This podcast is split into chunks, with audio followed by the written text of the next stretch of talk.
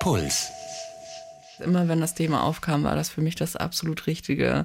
Ich fand alle dumm, die was Monogames wollten oder ich war mir hundertprozentig sicher, wirklich richtig dogmatisch, dass jeder Mensch zu allen Menschen eine ganz individuelle Beziehung führt und dass da keine andere mitreden darf. Und dass das dann Liebe ist, aus sich selbst heraus mit allem, was man so will.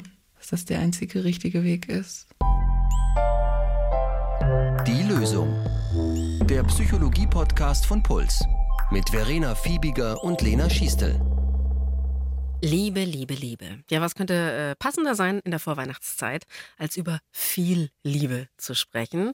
Eine Bekannte von mir hat gesagt, macht mal was über Polyamorie. Jeder Typ, den ich kennenlerne, der will was Polyamores. Ich drehe noch durch. Ich will einfach nur eine normale Beziehung. Also für alle unter euch, die vielleicht mit dem Begriff noch nichts anfangen können, Polyamorie heißt einfach viel Liebe oder mehr Liebe und bedeutet Liebe zu mehreren Menschen gleichzeitig. Wir haben uns gefragt, wie kommt es, dass viele junge Menschen sagen, das will ich ausprobieren? Was sind die Vorteile? Gibt es Vorteile? Und was ist schwierig dran? Die Folge könnte für euch spannend sein, wenn ihr vielleicht selbst oder euer Partner, eure Partnerin über eine polyamore Beziehung nachdenkt oder ihr euch einfach dafür interessiert, wie sowas gehen kann. Wir sprechen eben über die Vorteile und die Schwierigkeiten, die polyamore und auch monogame Beziehungen mit sich bringen. Und wir haben mit jemandem gesprochen, der es ausprobiert hat mit Leonie. Die ist 26 und die hat schon einige polyamore Beziehungen hinter sich. Leonie muss man sich so vorstellen, das ist eine aufgeschlossene, offene, neugierige junge Frau, die auf das Thema gekommen ist, weil sie durch ihre Mitbewohnerin in den Kontakt mit anderen Beziehungsformen gekommen ist. Also die Mitbewohnerin von ihr, die hatte eine offene Beziehung, also Anfang 20, hatte eine Fernbeziehung und hat sich nicht oft gesehen. Und da haben halt die und ihr Freund gesagt, wir wollen nicht monatelang ohne Sex leben und ähm, wenn wir auf einer Party jemanden netten kennenlernen, dann wollen wir da irgendwie nicht so streng sein. Und äh, die haben da viel diskutiert in der WG am Küchentisch und dadurch ist Leonie aufgefallen, aha, okay, es gibt unterschiedliche Möglichkeiten. Man könnte noch was anderes machen. Und ich als, ich nenne mich jetzt mal seriellen Monogamisten, also eine Beziehung nach der anderen. Äh, so habe ich das bisher äh, gemacht in meinem Leben. Ähm, mir war gar nicht so klar, es gibt unterschiedliche Formen von polyamoren Beziehungen. Kannst du das mal erklären, Lena? Also vielleicht als kurzer Überblick. Polyamorie heißt zum einen nicht offene Beziehung. In einer offenen Beziehung gibt es in aller Regel eben eine Liebesbeziehung. Man erlaubt sich außerhalb dieser Beziehung sexuelle Kontakte. Die stellen aber in der Regel kein emotionales Commitment dar. Und ob über diese sexuellen Kontakte dann offen kommuniziert wird oder nicht, das regelt dann meistens auch das jeweilige Paar. Also ob man sich das dann erzählt, wenn man etwas mit jemand anderem hatte. Oder zum Beispiel nicht im Freundeskreis oder so Regeln aufstellt. Bei Polyamorie ist das anders. Da geht es um emotionale Verbundenheit zu mehreren Menschen. Und es ist grundsätzlich erlaubt, auch intensivere, intime Beziehungen zu mehreren Partnern einzugehen. Und es wird auch, soweit der Ansatz, darüber transparent kommuniziert. Das heißt, es wissen alle darüber Bescheid. Und dann kann diese Beziehung auch noch unterschiedlich strukturiert sein. Eine grobe Unterscheidung ist, ob es eine hierarchische Struktur gibt, im Gegensatz dazu, dass sozusagen alle Beziehungen gleichwertig sind. Also man kann sich vorstellen, dass es bei der hierarchischen Struktur eine Primärbeziehung gibt und mehrere sogenannte Sekundärbeziehung, also eine Hauptbeziehung, wo man vielleicht auch zusammen wohnt und dann mehrere weitere Beziehungen. Und gleichwertig? Und gleichwertig heißt einfach, dass ich da keinen Unterschied mache und nicht sage, es gibt eine Hauptbeziehung und andere Sekundärbeziehungen. Mhm, mh. Und Polyamor heißt auch nicht automatisch, dass jeder was mit jedem hat. Ich glaube, dass sich das vielleicht auch viele so vorstellen, so da haben halt alle mit allen was. Mhm. Das kann natürlich passieren, dass ein Partner einen neuen Partner mitbringt und man sich denkt, ach, finde ich eigentlich auch ganz sympathisch. Also das kann es auch geben, muss aber nicht so sein. Nee, also das wird dann jeweils individuell eben besprochen und verabredet. Warum sollte man das machen? Ich kann schon verstehen, dass Menschen nach neuen Beziehungsmodellen suchen weil eben diese Monogamie auch gar nicht so einfach ist. Bei Leonie war schon der Anstoß wirklich was Neues probieren. Also das Monogame oder das, wie man sonst äh, romantische Beziehungen kennt, das Klassische, das schien uns damals so als eine Art von, dass man Menschen besitzen möchte oder ja, dieses Besitz, das war was ganz, ganz Wichtiges, dass das irgendwie wegfällt und dass man auch Frauen nicht äh, kontrollieren möchte und nicht, wie die ihre Sexualität leben, dass es also auch irgendwie was Feministisches ist. dass man auch diese offene Kommunikation, die stand auch ganz wichtig im Vordergrund, dass man immer darüber reden kann, wie man alles hot findet und mit wem man wie in Beziehung steht und dass man das alles irgendwie so individuell regelt und sich halt nicht von der Gesellschaft vorschreiben lässt oder von irgendwelchen alten Regeln oder wie es die Eltern gemacht haben, etc. Das sollte alles ganz neu kommen von uns heraus irgendwie. Das kann ich auch total gut nachvollziehen. Also, dass man einfach versucht, so neue Ideen zu entwickeln. Ich glaube auch wirklich, dass so die, die Menschen, mit denen man sich umgibt, in Leonis Fall die Mitbewohner großen Einfluss auch haben. Also ich kann mich noch gut erinnern, meine Mitbewohner sind schlagartig vegetarisch geworden oder ich glaube sogar vegan. Ich habe dann so ein komisches Schlemmerfilet mir gemacht und die haben mich wirklich ausgelacht und gedisst, wie ich sowas ekelhaftes essen kann. Und plötzlich habe ich auch angefangen, so vegetarische und auch vegane Gerichte zu kochen und dachte mir, ach, diese Buchweizenrollen sind eigentlich auch ganz köstlich. Also so dieses sich beeinflussen und dann neue Dinge kennenlernen. Bei Leonie schwingt ja auch, was Beziehungsmodelle betrifft, jetzt auch ganz viel Politik eine Rolle, also politische Theorie, freie Liebe, Befreiung der weiblichen Sexualität. Sie hat es auch Hippie 2.0 genannt, so hat sie es gesagt. Also, dass man wie die 68er das sich überlegt hat, aber vielleicht nochmal so ein bisschen weiterentwickelt. Also, ich habe dann erstmal mit Leuten darüber geredet und dann ist mir aufgefallen, dass halt viele das offene Beziehung okay finden und dass es auch ganz viele Beziehungen gab, wo ich man so gehört habe, dass die Typen das dann immer okay fanden, wenn die Frau dann was mit anderen Frauen hat und so. Und das hat mich dann richtig geärgert, dass man das irgendwie nicht ernst genommen hat. Dann habe ich angefangen, darüber nachzudenken. Erstmal, dass ja Frauen auch eine Bedrohung sein können in der Beziehung, dass sich da auch Gefühle entwickeln können. Und hey, was ist eigentlich, wenn sich dann Gefühle entwickeln? Ja, was ist dann? Ist das schlimm? Ist das nicht schlimm? Diese ganzen Fragen hat sich Leonie gestellt.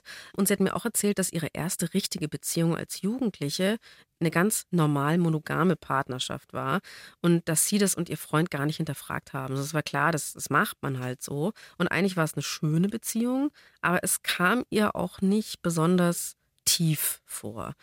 Jetzt frage ich mich gerade, ist es das, was, was vielleicht Leute suchen, also tiefere Beziehungen oder ja, wieso ist es so, dass vielleicht nach den ersten Beziehungserfahrungen sich Leute fragen, ob das klassische Modell so das Richtige ist? Nach wie vor ist für die meisten jungen Menschen Monogamie das Wunschmodell und es bleibt auch in der Regel das Wunschmodell, auch wenn die ersten Beziehungen nicht gelingen, weil man eben dann sagt, ich habe nicht den richtigen oder die richtige gefunden. Wenn es junge Menschen kritisch sehen, dann kann das ganz verschiedene Gründe haben. Das kann daran liegen, dass du die Beziehung deiner Eltern vielleicht mitbekommen hast und dir gesagt hast, das möchte ich so nicht. Vielleicht haben deine Eltern aber auch eine offene Beziehung geführt, die gut war und du dir sagst, ja, das möchte ich so.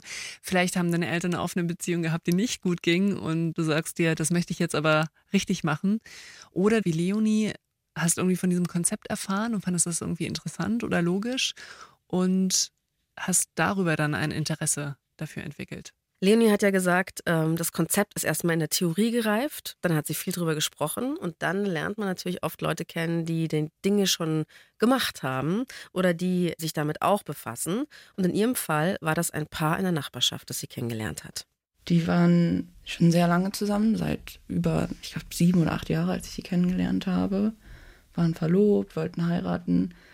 Und die habe ich dann kennengelernt und wir haben angefangen, ähm, sehr tiefe Gespräche zu führen, uns ganz oft zu treffen. Und ich habe denen meine Gedanken darüber erzählt und wir haben erstmal nur sehr theoretisch darüber geredet. Und dann irgendwann mal haben die sich auch vor mir geöffnet und meinten so, hey, bei uns ist das gerade so, das öffnet sich sehr stark. Und die waren ein Heteropärchen. Und äh, die Frau von beiden hat dann mir irgendwann erzählt, dass sie noch eine andere Beziehung hat und das aber gerade erst anfängt auch alles für die. Und ich bin dann irgendwann noch bei denen eingezogen und dann hat sich das so entwickelt mit denen habe ich das auf jeden Fall zum ersten Mal so in real gesehen. Das war extrem spannend, hat Leonie mir gesagt, aber auch ein bisschen Chaos. Es war nicht so einfach. Und an der Stelle beginnt sich dann eben auch so ein ganzes neues Feld aufzumachen, weil wir eben in aller Regel kein Skript dafür haben, wie die nächsten Schritte sind oder was dann passiert. Skript heißt äh, so eine Art Verhaltenskodex, also wie man es macht. Die, wenn Psychologen Skript sagen, dann meinen sie sowas wie ein Handlungsschema oder so eine Art Drehbuch für Situationen. Also zum Beispiel, pragmatisches Beispiel, wenn du irgendwas an der Ladentheke bestellst, dann weißt du, ohne dass dir das jemand vielleicht mal so offiziell erklärt hat, dass man sich erstmal an der Schlange anstellt, dann wartet man, bis man dran ist, dann gibt man eben seine Bestellung auf, wartet, bis man es bekommt, dann bezahlt man und so weiter. Es gibt also so eine Art Mini-Drehbuch, für diese Situation. Und genauso gibt es eben auch ein klassisches Drehbuch für Beziehungen. Und klar, wenn man sich nicht an dieses Drehbuch hält, dann wirft das alle möglichen Fragen auf. Also wie organisiert man das dann? Wie äh, beginnt man das? Wie gehen wir mit Eifersucht um? Was für eine Kommunikation braucht es? Und klar, das stellt sich auch bei monogamen Beziehungen, aber wenn du halt in so komplett neue Gefilde gehst, viel früher. Ich habe mir ja irgendwann ein eigenes monogames Skript auferlegt, was jetzt echt richtig spießig rüberkommt. Aber wenn man so ein paar bis etliche Erfahrungen gemacht hat, denkt man sich, also ich habe mir irgendwann gedacht, okay, der nächste Typ, den ich richtig gut finde, mit dem ich was Ernsthaftes starten will, dann mache ich es amerikanisch, drei Dates. Und davor passiert gar nichts. Es wird erstmal spazieren gegangen und ins Kino. Und dann musste ich echt ein bisschen älter werden, bis das so bis ich das gemacht habe. Es kam mir gar nicht in den Sinn. Ich habe mir selber dann so ein Skript gegeben. Ich möchte mit jemandem erstmal mich echt unterhalten und den ein bisschen kennenlernen. Das ist interessant. Ich habe das schon öfter gehört, dass halt der amerikanische Raum, da gibt es sogar auch für Dating viel mehr Skripte jetzt auch als im Vergleich dazu in Deutschland. Es ist ein bisschen vereinfachend manchmal, ja. Es macht es ein bisschen leichter, wenn man sich an irgendwas halten kann, aber ist natürlich jetzt nicht das Konzept von Freiheit. Klar. Das ist auch das Prinzip Tanzschule. Oh, hervorragend. genau. Hat man es ja so, so gebahnt wann man sich genau anfassen kann, wie man sich anfassen kann. Also ich muss sagen, in der Tanzschule hatte ich echt eine sehr kurze Karriere. Ich hatte nicht mal einen Tanzpartner. Ich habe meinen ersten Freund in der Tanzschule kennengelernt. Nicht dein Ernst? Ja. Bei dir hat das geklappt. Ja. Du, ich hatte nur einen bisschen komischen Typen, der stand immer neben mir und hat dann immer so gemacht, kra, kra, ich bin eine Krähe. ich dachte mir so, hä? Machen wir das so? Dann bin ich nicht mehr zum Abschluss beigegangen. Als hätte ich mit der Krähe tanzen müssen. und wenn man sich jetzt nicht an einen extrem starres Skript hält, ja. Es ist ja trotzdem immer so, wenn was in der Entstehungsgeschichte ist, man rutscht da irgendwie rein. Meistens rutscht man ja eigentlich irgendwie rein. Und bei Leonie war es so, sie hat sich erstmal mit diesen Nachbarn, mit diesem Paar angefreundet. Also es war da überhaupt nicht so, jetzt starten wir eine polyamore Beziehung, sondern sie hat sich angefreundet, sie ist eine Vertraute geworden, sie hat sich erstmal auch die ganzen Beziehungsprobleme von diesen frisch Polyamoren angehört, die ganzen Konflikte, die sich aufgetan haben und plötzlich war sie mittendrin. Also ich bin ganz schnell so eine Art beste Freundin geworden. Und ich habe irgendwie beiden so Beistand geleistet, weil die hatten wirklich eine harte Zeit damit, glaube ich, das so, so für sich auszuprobieren, wo das hinführt, was damit passiert. Ich weiß, dass ich habe erstmal das alles echt nur als Beobachterin gesehen, ne? Und dann habe ich halt äh, gesehen, wie das für ihn voll das Problem war, dass er sich gar nicht öffnen konnte nach außen und ihr das dann aber so zugestanden hat und wie er dann selber auch langsam so reinkam. Ja, und dann weiß ich, dass das dann irgendwann mal, das hat äh, mit der Frau angefangen, dass irgendwann mal meinte sie zu mir, ja, es gibt ja auch, dann wurden irgendwie alle Grenzen so ein bisschen verwischt, dann, dass es ja auch keinen richtigen Unterschied gibt zwischen Freundschaft und Beziehung und dann hat das bei uns auch so angefangen und das war aber erstmal so auf der romantischen Ebene und noch gar nicht so körperlich. Das kam dann erst äh, ein bisschen später. Also Leonie hatte dann plötzlich was mit ihrer Nachbarin, die dann nicht mehr ihre Nachbarin war, weil sie ist eingezogen bei den beiden. Ah. Also es war dann ihre Mitbewohnerin und Freundin und mit der hatte sie dann was. Und die war ja gerade erst am Verhandeln mit ihrem Freund, dass sie jetzt eine Beziehung zu einem anderen Mann hat. Das war eine sehr intensive und auch recht konfliktreiche Zeit, weil sich da so viel auf einmal getan hat eigentlich. Also es war schon so offene Kommunikation, man kann über alles reden. Aber wenn ich jetzt zum Beispiel dran denke, wurde gar nicht alles so offen besprochen, weil ich glaube, als ich dann zum Beispiel mit eingestiegen bin, dann war das für den Typen voll das Problem und äh, hat dann auch relativ schnell zu mir die Freundschaft komplett beendet. Das war nämlich dann das Ding. Also Leonie hatte eine, ja, ich würde eher sagen, Affäre wahrscheinlich mit ihrer Mitbewohnerin. Die beiden haben miteinander geschlafen zum ersten Mal und haben das dann dem Freund von der Mitbewohnerin so am Küchentisch erzählt und haben dabei mhm. gelacht und fanden es so witzig, so, ha, jetzt sind wir hier auch total offen und jetzt sind wir hier plötzlich Polyamor mhm. in dieser WG. Und er ist aus allen Wolken gefallen und war so, nee, ich dachte, Leonie, du bist meine beste Freundin und ja. nicht die Liebhaberin jetzt von meiner Frau. Ja. Das ist ein super Beispiel dafür, wie anspruchsvoll eben oder auch komplex eben so ein Beziehungsgeflecht ist und dass es hier auch zu Situationen kommen kann, wo man nicht weiß, ob das jetzt eigentlich für alle Beteiligten klar ist, klar geht oder eben nicht. Das ist ja auch in monogamen Geschichten ganz oft so. Wenn man sich jetzt vorstellt, zum Beispiel Ex-Freund. Also eine Freundin von mir hat einen Ex-Freund und dann findet man den auf einer Party plötzlich ganz süß oder er macht einen komisch an und dann ist auch so ein Kodex eigentlich kann man da nichts machen. Eigentlich kann man nicht mal knutschen. Und ich glaube, dass das vielen Leuten passiert, dass sowas passiert. Und im Nachhinein wird dann erstmal so geregelt, was eigentlich geht und was nicht geht. Also das ist jetzt nur mal so ein Beispiel aus der komplizierten Monogamie, wo man auch schnell mal in ein Fettnäpfchen treten kann, wenn man jetzt nicht ähm, sich da so ganz hineinfühlt und hineindenkt. Ist es jetzt so, Lena, dass wirklich so Communication der Key to Love ist. Also generell. mit der Voraussetzung, dass du deine eigenen Bedürfnisse und Interessen und Positionen kennst und ausdrücken kannst. Also das Vorhaben, offen über die jeweiligen Bedürfnisse zu sprechen, ist nämlich bei genauer Betrachtung sehr voraussetzungsreich und auch total schwer. Das heißt voraussetzungsreich, also du musst es auch lernen, über Emotionen zu sprechen und du musst es auch überhaupt mal wissen. Genau, also du musst erstmal deine eigenen Gefühle, Bedürfnisse wahrnehmen können, dann dafür die für dich passenden Worte finden und dann auch noch den Mut haben, das zu adressieren in Beziehungen oder anderen zu sagen. Auch noch eine Story natürlich unter Mitbewohnerinnen. Klar, kenne ich auch. Man feiert gemeinsam und da ist ein Typ, da weiß man genau, den finden eigentlich alle süß gerade im Raum.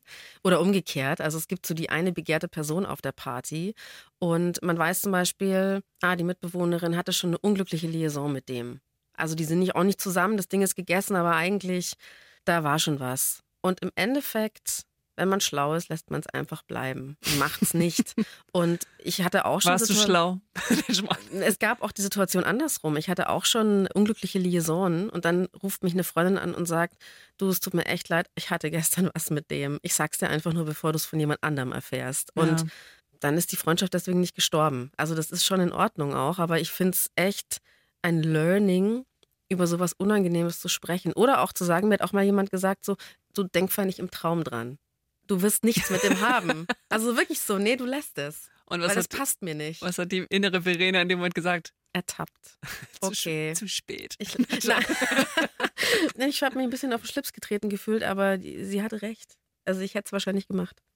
Da frage ich mich nun, braucht das Polyamorie wirklich, um besser über Emotionen sprechen zu können? Kann man das nicht auch so lernen, eben durch diese ganzen Fehltritte? Oder ist mhm. es eben gerade so die Chance, ja? Weil mhm. wirklich Offenheit ein ganz wichtiges Thema da ist. Das Interessante ist, für die meisten Menschen ist klar, es ist legitim, in Liebesbeziehungen über Gefühle zu sprechen. Bei Freundschaften ist es schon nicht mehr so ganz klar und vielleicht auch schon ein bisschen ungewöhnlicher, wenn man jetzt anfängt, du, wie geht es mir eigentlich mit uns und so weiter. Und gleichzeitig kann man es auch, obwohl es einem vielleicht klar ist, dass es ganz gut wäre, auch über Gefühle und wie geht es uns eigentlich, in einer Beziehung zu sprechen, kann man auch relativ lange in einer monoamoren oder monogamen Partnerschaft sein und das ausklammern. Und wenn man sich aber für sowas wie eben polyamore Beziehungen entscheidet, drängt sich das Thema dermaßen auf, dass man kaum umhin kommt, über Gefühle zu sprechen. Und bestenfalls hat man dann dafür dann aber auch eine Affinität, also macht das auch ganz gerne, weil man das dann eben gleich auch mit mehreren Partnern und Partnerinnen macht. Zurück zu Leonie.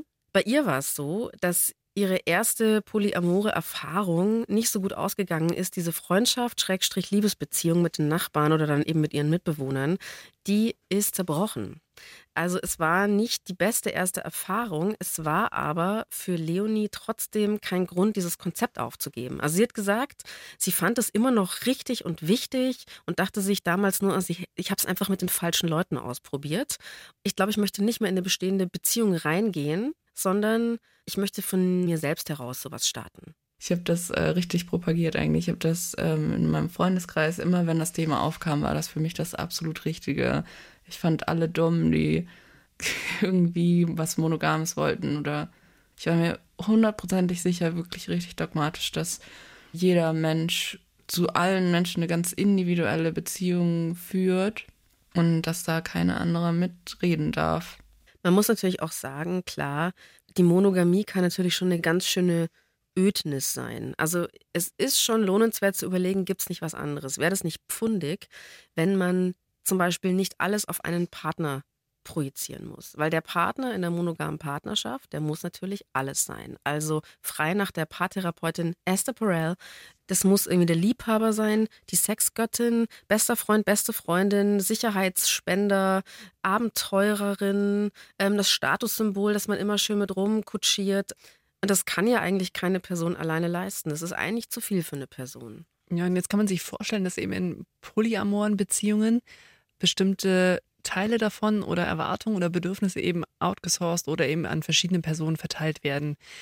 Aber wiederum auch mit der Gefahr, dass man vielleicht auch das ein oder andere Thema mit einer Person nicht ausreichend verhandelt, wo man es vielleicht auch hätte realisieren können und dass man eben so eine Art Ausweichbewegung macht dann auf jemand anderen. Das ist ja so ein bisschen generell meine Vermutung, auch was monogame Partnerschaften betrifft, dass man immer sehr schnell geht. Also der serielle Monogamist in mir, der ist zwar jetzt gerade froh, dass er die früheren los ist, aber man hätte, glaube ich, eigentlich auch an Dingen dranbleiben können. Sich mal auseinandersetzen, streiten, Dinge bearbeiten.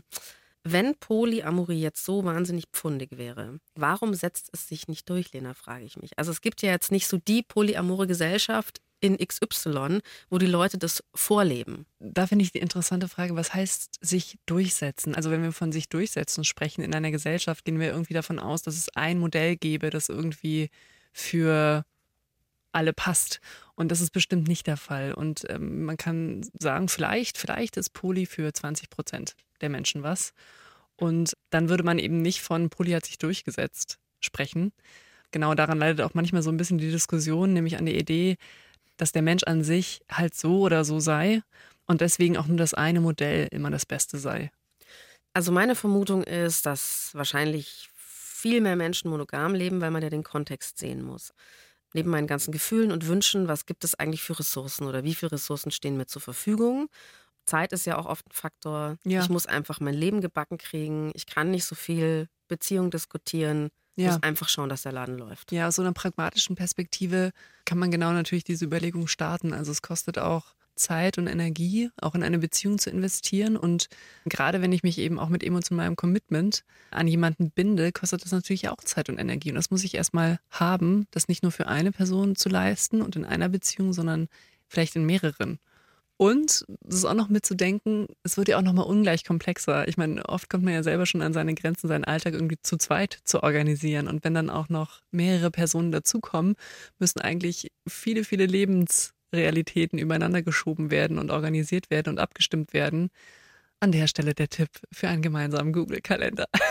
Keine Folge ohne Lenas Kalendertipp. Das ist wirklich das, was ich mich frage, wie man das unter einen Hut kriegt. Weil man einfach in der monogamen Partnerschaft mit Vollzeitjob, mit Freundeskreis, später, wenn du Kinder hast, man hat ja wirklich keine Sekunde mehr für sich selbst hat. Und ich glaube, es braucht schon so ein, es braucht schon so eine Vorliebe für, ich möchte über Gefühle sprechen und ich möchte Partnerschaft so ein bisschen als Hobby auch leben. Weil ich glaube, viele sind einfach froh, wenn sie dann mal einen Nachmittag mit dem Partner was Nettes machen und ansonsten vielleicht einfach zum Squash gehen können. Ich glaube, Menschen in polyamoren Beziehungen würden sagen, dass sie Partnerschaft sehr ernst nehmen und deswegen sich dafür die Zeit auch nehmen. Und klar, dann stehen andere Dinge hinten an. Menschen haben einfach begrenzte Ressourcen. Ganz schlicht eben, wenn es um Zeit und auch um Geld geht oder wenn jemand krank wird. Ähm, wenn es gut gelebt wird, dann hat man ein ganzes Unterstützungssystem und das kann auch total entlasten. Aber es können natürlich auch Konflikte darüber entstehen. Leonie hat auf jeden Fall zu mir gesagt, dass sie gerade mit dem benachbarten Paar, wo sie dann eingezogen ist, dass sie eigentlich ihre gesamte Zeit mit der Beziehungsdiskussion verbracht hat. Also dass das schon Hauptbestandteil ihres Lebens war. Ist natürlich auch so, weil es da um Emotionen geht, die uns ganz nah angreifen. Also Eifersucht, der Wunsch nach Exklusivität, da haben wir noch gar nicht drüber geredet. Ich persönlich finde ja eine offene Beziehung da fast einfacher, dass man einfach nicht drüber spricht. Ich glaube, ich würde das nicht ausdiskutieren wollen, dass jemand mit jemand anderem Sex hat und ich möchte da auch nicht zusehen oder so. Du würdest dann nicht wollen, dass dein Freund dir davon erzählt? Ich würde ja. zum Beispiel nicht wollen, dass mein Freund jahrelang eine Affäre hat und ich erfahre nichts davon. Also das ja. finde ich ist so eine Art von Betrug, den würde ich nicht ertragen. Da würde ich sagen wollen, nee, das geht nicht. Aber wenn jemand jetzt mit jemand anderem Sex hat und mit sich da klarkommt, ja. würde ich sagen, erzähl's mir nicht. Das ist interessant, weil da kennst du deinen Painpoint sozusagen ganz gut. Also du weißt von dir selbst, das würde dich mehr schmerzen, das überhaupt zu erfahren, als die Tatsache, dass es vielleicht überhaupt passiert ist. Und andere wissen wiederum, aber es würde mich vielleicht mehr schmerzen, es nicht zu wissen, als dann mit diesem Schmerz der Eifersucht leben zu müssen. Und denjenigen ist es dann wiederum eben vielleicht wichtig, dass sie das offiziell und transparent machen und ermöglichen. Aber es ist auf jeden Fall auch ein Mythos, dass es in polyamoren Beziehungen keine Eifersucht gäbe. Natürlich gibt es auch hier Eifersucht und auch hier müssen die beteiligten Personen einen Umgang damit finden. Obwohl Leonies erste polyamore Erfahrung jetzt nicht gefunzt hat, ist sie trotzdem bei dem Konzept geblieben und hat sich gesagt, okay, das waren nicht die richtigen Leute und ich gehe auch vielleicht nicht mehr in schon eine bestehende Beziehung hinein, sondern ich versuche das aus mir selbst heraus zu gründen. Und dann hat sie jemanden kennengelernt, mit dem das möglich erschien. Wir haben irgendwie zusammen eine Beziehung gestartet, ich war auch super verliebt und so. Und dann kam ziemlich schnell, so nach zwei, drei Monaten, kam dann raus, dass er noch jemanden hat jetzt noch eine andere Frau und dass das auch läuft und ob ich ein Problem damit hätte. Und meinte ich, nö, auf gar keinen Fall. Ich habe mich sogar richtig gefreut. Aber immer wenn ich die Frau, ich kannte die auch. Und wir hatten so einen, nicht den gemeinsamen Freundeskreis, aber man hat sich schon so ab und zu auf Partys gesehen und so. Und wenn ich die aber gesehen habe, habe ich die voll ignoriert. Und ich kam eigentlich überhaupt nicht drauf klar, aber ich habe es selber gar nicht zugeben können von mir. Das stelle ich mir auch schwer vor. Ähm, gut, ich bin auch nicht Poli, aber ich glaube, das ist ja in allen Beziehungen gleich, Lena, oder? Also am Anfang ist doch die große Verliebtheit und wie schafft man es dann sofort, jemand Neuen zu akzeptieren? Ja, also es, es gibt schon etwas an diesem Gefühl von Verliebtsein, was so ein bisschen auf Exklusivität drängt. Allein schon, weil man halt so in den anderen hineinfallen möchte und so viel Zeit mit dem anderen verbringen möchte. Und da gibt es dann häufig tatsächlich wenig emotionalen Raum für andere Personen. Das ist auch in Polyamoriekreisen bekannt und wird dort als New Relationship Energy beschrieben. Also die Energie einer neuen Partnerschaft. Ich glaube, das Problem bei Leonis neuem polyamoren Versuch war, dass die Beziehung ja gerade erst gestartet ist. Also es war noch ganz frisch und schon kam jemand neuer. Und dann war das wirklich so, dass ich dann einfach irgendwas da dargestellt habe, was ich dachte, was ich hätte sein müssen. Und dann war ich ganz oft so eine so eine eiskalte Braut irgendwie. Ich habe dann zugeguckt, wie die rumknutschen irgendwo in der Ecke und fand das voll cool und aber gleichzeitig habe ich versucht da wegzurennen irgendwie und gar nicht verstanden warum und überhaupt nicht, ich wollte nicht mit denen reden ich bin dann früher nach Hause gegangen und hatte irgendwelche Gründe dafür. Ich habe dann eher so die Unerreichbare gegeben, glaube ich. Gerade am Anfang von Beziehungen sind die Übergänge ja eh oft fließend. Also ich glaube jetzt egal ob Mono oder Poly, da fragt man sich ja schon oft, bin ich eigentlich die Hauptperson? Wie viele Eisen hat der andere noch im Feuer? Ist ja oft so bei Singles. Die haben halt mehr Leute, mit denen sie sich so treffen mal. Und ähm, dann kristallisiert sich ja meistens nach so ein paar Monaten raus, ist es jetzt was Festes zwischen uns oder geht es doch wieder auseinander? Und ich glaube, ich finde halt diesen Anspruch an sich selbst eine ganz schöne Überforderung, dass man sich das so gibt. Da knutscht derjenige noch mit jemand anderem. Das ist, also es ist einfach nicht so einfach. Und was vielleicht eben auch da die Gefahr ist, die Beziehung ist einfach noch nicht gefestigt zwischen zwei Leuten. Ein, zwei Monate lang hat sich das so langsam ausgeschlichen, so unsere Beziehung. Haben wir uns immer weniger gesehen und dann irgendwann wurde es ganz unangenehm und dann irgendwann mal habe ich den wirklich gezwungen, so mir zu sagen, was denn jetzt los ist. Und dann hat er mir am Telefon gesagt, ey, ich mag dich und es war schön, aber ich mag die andere mehr. Und deswegen können wir uns nicht mehr sehen. Und dann wurde ich sozusagen rausgeschmissen aus der Beziehung. Er hat schlicht Schluss gemacht. Das äh, tut weh. Ja, also alles dran. Ich finde aber besonders diesen Vergleich, in den Leonie da gestellt wurde. Also ich mag die andere mehr erinnert mich dran, wie mal jemand gesagt hat, du bist echt super, aber es reicht nicht. das ist auch so scheiße. Ja. Oh Mann.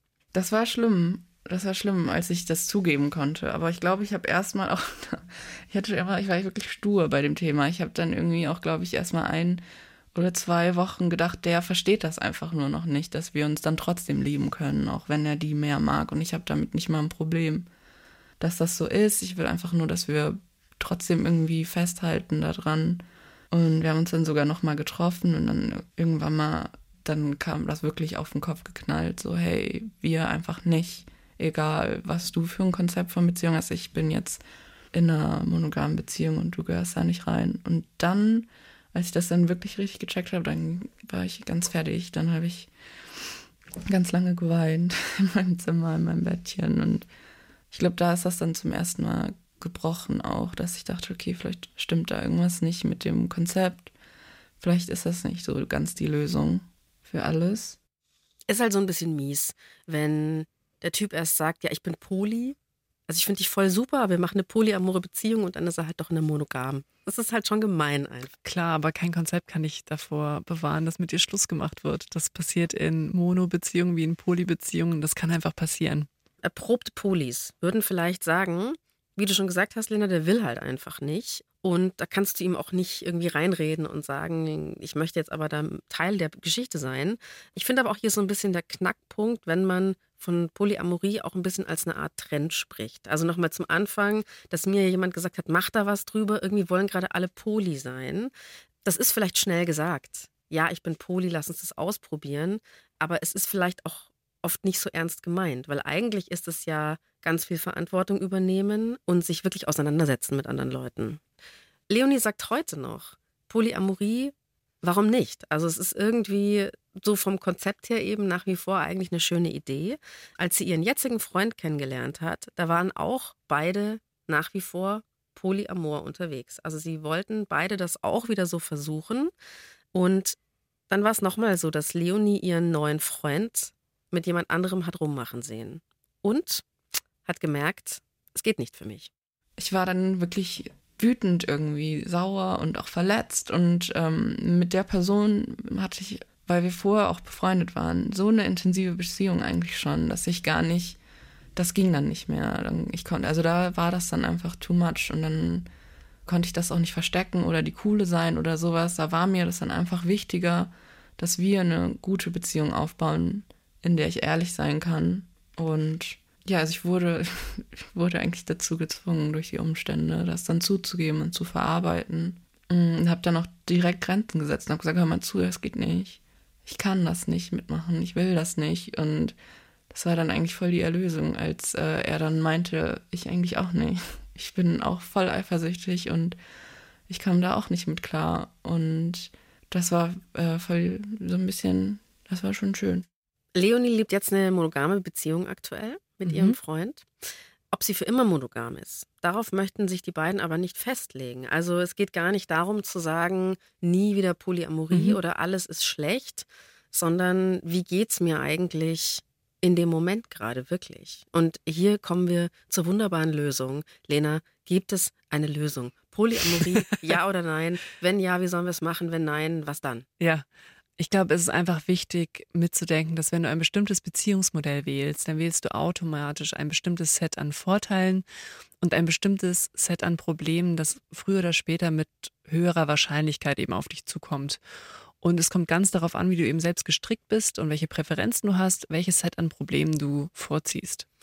Warum kommen so viele Leute drauf, dass Polyamorie vielleicht spannend sein könnte? Naja, weil Monogamie eben auch nicht so einfach ist und eben auch ganz oft scheitert. Viele Leute trennen sich oder lassen sich scheiden. Und klar, auch wenn du es exklusiv machst, bleibt die Gefahr, dass das einfach sich ausläuft, totläuft, aus verschiedenen Gründen. Also viele persönliche Bedürfnisse bleiben auf der Strecke oder werden ganz hinten angestellt. Einzelne Beziehungen, einzelne Personen werden mit ganz vielen Anforderungen überlastet. Und vielleicht auch generell wird über Gefühle zu wenig gesprochen. Man hat halt den Alltagstrott, man fühlt sich sicher und der Partner und die Beziehung zueinander steht vielleicht einfach auf der To-Do-Liste ganz unten. Was ich jetzt verstanden habe, ist, dass bei Polyamorie es viel um die persönlichen Gefühle geht, dass man da wahrnimmt, welche Schwingungen man empfängt, welchen Menschen man jetzt vielleicht attraktiv und schön findet und welche Beziehungen man aufnehmen möchte, dass das Ganze aber sehr ressourcenaufwendig ist. Es muss extrem viel gesprochen werden, dass das überhaupt funktionieren kann und nicht alle einfach nur verletzt zurückbleiben. Und ähm, es ist einfach sehr voraussetzungsreich, dass das klappt. Also man muss über Gefühle und Emotionen sprechen können, man muss sich mit den eigenen Ängsten auseinandersetzen, mit Eifersucht, vielleicht auch ganz praktisch mit Angst, Geld zu verlieren oder Unterstützung im familiären. Und das heißt, man kann sich eben im Vorfeld ein paar Fragen stellen, die hilfreich sind, wenn man irgendwie überlegt, welches Beziehungsmodell könnte für mich passen. Also erstmal, wie gut kann ich eigentlich selbst meine Gefühle und Bedürfnisse spüren und das auch an andere adressieren? Dann, wie gerne führe ich Gespräche über Beziehungen, über Gefühle? Wie viel Zeit brauche ich auch für mich? Wie sehr brauche ich das Gefühl von Exklusivität und Unersetzlichkeit? Oder entlastet mich vielleicht auch der Gedanke, dass mein Partner oder meine Partnerin auch mit anderen Personen Dinge teilt, die sie vielleicht mit mir teilt? Da geht es jetzt auch aber nicht nur um Sex, oder? Nee, also es geht um so einen inneren Zustand, auch um Fürsorge, also dieses Gefühl von, ich weiß, dass auch andere sich zum Beispiel um meinen Partner oder meine Partnerin in bestimmten Bedürfnissen kümmern. Und gleichzeitig kann es aber auch was Schönes sein zu wissen, dass es etwas Exklusives ist. Also es gibt nämlich so ja einen inneren Zustand, den viele von uns schätzen, dieses Gefühl von ich bin auch unersetzlich, was wiederum auch Druck machen kann.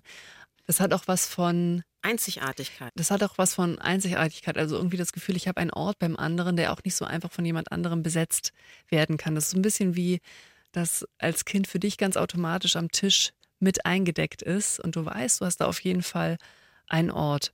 Und in monogamen Beziehungen ist häufig das Skript dafür, das ist exklusiv und das teilen nur wir und das ist meistens reserviert für Sexualität. In polyamoren Beziehungen musst du diese Art von sicherem Raum dann eben auch erstmal bauen und auch dann so gestalten, dass all diese einzelnen Beziehungen so ein Ort sind. Von Exklusivität, von Sicherheit, von Einzigartigkeit. Ja, ich weiß Weise. gar nicht, ich, das Problem ist, beim, wenn ich jetzt so drüber nachdenke, weiß ich gar nicht, ob das so ist. Ich glaube, viele Polyamore würden sagen, ich bin auch froh, dass das andere genauso im Zweifelsfall machen könnten. Das nimmt mich auch ein bisschen aus der Verantwortung raus, dass ich der Einzige oder die Einzige bin, die meinen Partner glücklich machen soll. Und wenn das etwas ist, was du schätzt als Gefühl, dann ist es auch etwas, was du in polyamoren Beziehungen eben auch erstmal bauen musst, weil es eben kein festes Skript dafür gibt. Dieses Gefühl von nicht so leicht ersetzbar zu sein, auch für die jeweilige Person, sondern was eben sehr auch eigenes jeweils mit den, auch dann in den verschiedenen Beziehungen zu haben. Ich habe Leonie natürlich auch gefragt, was sie mit all ihren Erfahrungen in dem Bereich den Leuten raten würde, die Polyamorie spannend finden und es vielleicht ausprobieren wollen wenn man das mit jemandem ausprobieren möchte, dann finde ich, sollte man, glaube ich, ganz offen darüber reden, dass man das als Versuch macht und dass man wenig Erfahrung damit hat, dann seine Unsicherheiten offen kommunizieren und dass man seine Grenzen, die es trotzdem auch innerhalb diesen Poly amoren Beziehungen und Konzepten muss es trotzdem noch Grenzen geben und dass man zu denen ganz stark steht und dass man aufpasst, ob da jemand vielleicht zu idealisiert da dran geht oder einfach das nur benutzt, um nicht Verantwortung übernehmen zu müssen, dass man da wirklich sensibel erstmal am Anfang ist und guckt, okay, wie reif ist auch die Person oder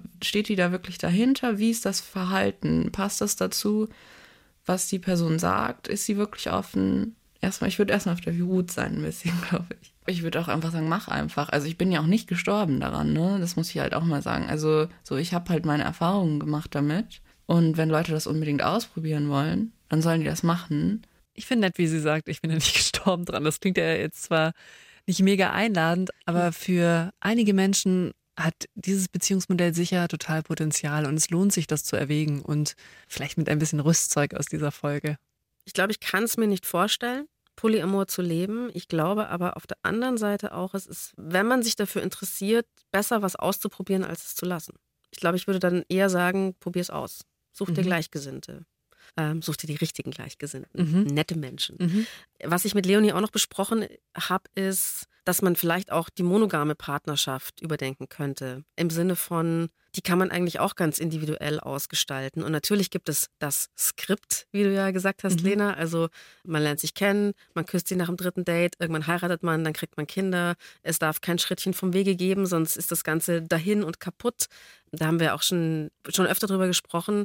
Es muss nicht ein Schlussmachkriterium sein. Zum Beispiel, jemand hat mal was mit jemand anderem nur weil das vielleicht das Skript so verlangt. Ja. Das kannst du individuell ausgestalten, was du mit deiner Partnerschaft machst. Auch wenn du sagst, es ist jetzt monogam. Das Schöne daran, dass das Thema Polyamorie auch offener besprochen wird, ist eben, dass es ein wenig jeden auch dazu auffordert, sich dazu in irgendeiner Form zu verhalten und eben zu prüfen, ist das was für mich? Und ist das auch für mich und meinen potenziellen Partner, meine Partnerin? Und wenn man das für sich mit Nein beantwortet, dann ist wiederum Monogamie auch etwas, was man für sich aktiv gewählt hat und übernimmt da eben dann auch vielleicht stärker Verantwortung für. Ja, dass man nicht das Gefühl hat, es ist aufoktroyiert, sondern ich habe mich dafür entschieden. Vielen Dank, Leonie, dass du mit uns gesprochen hast. Die Redaktion hatte Alexander Los. Feedback und Themenvorschläge schreibt ihr uns bitte an die.loesung.br.de oder schickt uns gern eine Sprachnachricht an 0151 1218 und viermal die 5. Was ist noch ganz wichtig, Lena? Abo dalassen. Ein Abo dalassen, genau. Es gibt nicht die Lösung. Jeder strauchelt, so gut er kann. Puls.